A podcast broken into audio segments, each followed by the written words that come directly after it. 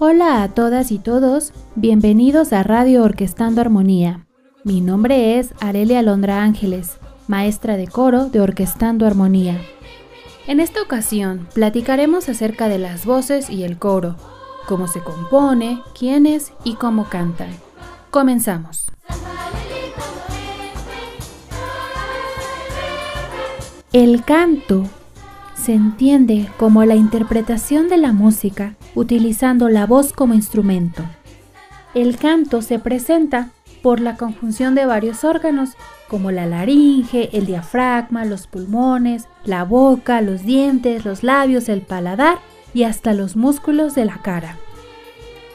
También podríamos decir que el canto es una expresión de emociones y sentimientos, de alegría, de angustia, de tristeza o de amor. El canto nos acompaña siempre. ¿O me vas a decir que de vez en cuando no cantas en el baño? ¿O en la cocina? ¿O en tu cuarto? ¿Barriendo? ¿Camino a la escuela? En fin, estoy segura que al menos una vez al día cantas y hasta bailas alguna canción. Cantar requiere una técnica de la voz que consiste en la audición y la respiración, así como en acomodar los órganos que ya mencionamos, la boca, los pulmones, el diafragma, y en el uso de los resonadores, que puede ser el pecho o la cabeza. Un grupo de personas que canta en conjunto se le conoce como coro. Existen varios tipos de coro, que bien pueden ser solo mujeres, solo hombres, por edades, juveniles, infantiles, mixtos, escolares, cameratas y coros profesionales, coros religiosos y muchos otros.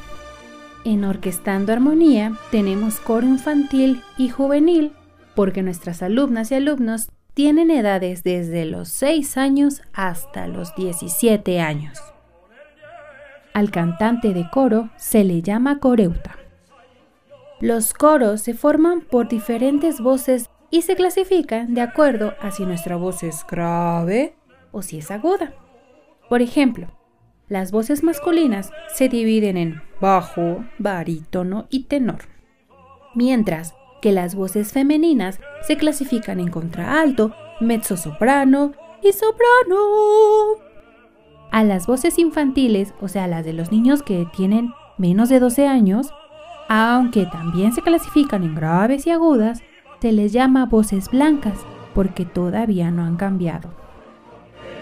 Al formar parte de un coro, aprendemos conocimientos musicales, pero también aprendemos a trabajar en equipo. El coreuta aprende el lenguaje musical que le permite leer partituras. También se ejercita la audición y la entonación, así como la técnica de canto adecuada para cantar. Como dato extra, al participar en un coro, también aprendemos otras formas de comunicarnos, expresarnos y de comprender el mundo. Incluso, y esto es muy, muy importante, al cantar en grupo, hacemos nuevos amigos. Gracias por escucharnos. Espero hayas disfrutado este episodio. Soy Arelia Alondra Ángeles. Nos escuchamos pronto. A continuación escucharemos una pieza interpretada por el coro de Orquestando Armonía durante el concierto navideño del diciembre pasado.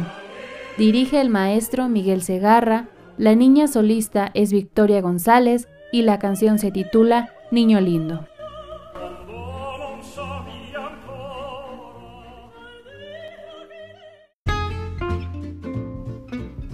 Radio Orquestando Armonía, haciendo comunidad en Boca del Río.